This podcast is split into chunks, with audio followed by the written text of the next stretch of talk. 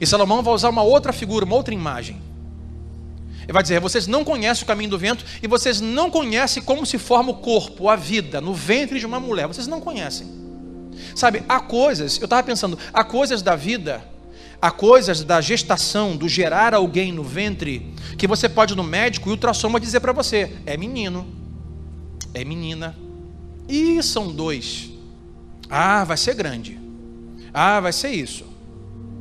Mas observa que tem coisas que o ultrassom não pode revelar numa gestação. Porque a vida é formada de ossos e de espírito. Deus, quando pega do barro e faz o homem, diz que ele sopra do seu espírito. No original grego, ruá, espírito, vida. Uma vida para se formar precisa de ossos e respiração. Precisa de estrutura e espírito. Então isso quer dizer que toda a estrutura que se pode ter sem espírito não tem vida. Ou todo espírito e respiração que se pode ter sem estrutura não tem vida. Senhor, me dá mais o teu espírito.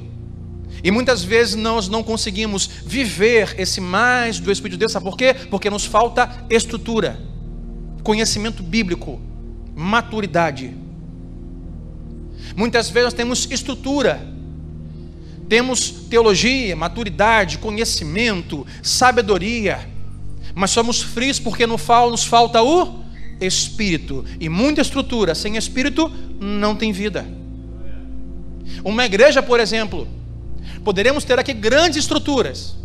Para quem passasse aqui e dissesse assim: olha, que sucesso esta igreja, que coisas boas eles fazem. Mas uma igreja com muita estrutura, sem o Espírito de Deus, não tem vida. Assim como nós poderíamos rogar a Deus e pedir, Deus, dá no teu espírito, Deus, dá na tua graça, Deus, enche este lugar com o teu espírito, Deus, manda pessoas para cá, traz para cá surdo, mudo, aleijado, cura todo mundo. Aí Deus falar assim: olha, eu não posso fazer o que você me pede, eu gostaria, porque vocês não têm estrutura. Vocês não amam as pessoas, não servem as pessoas, não cuidam das pessoas. Eu não posso mandar mais pessoas para ir. Estrutura e espírito traz vida.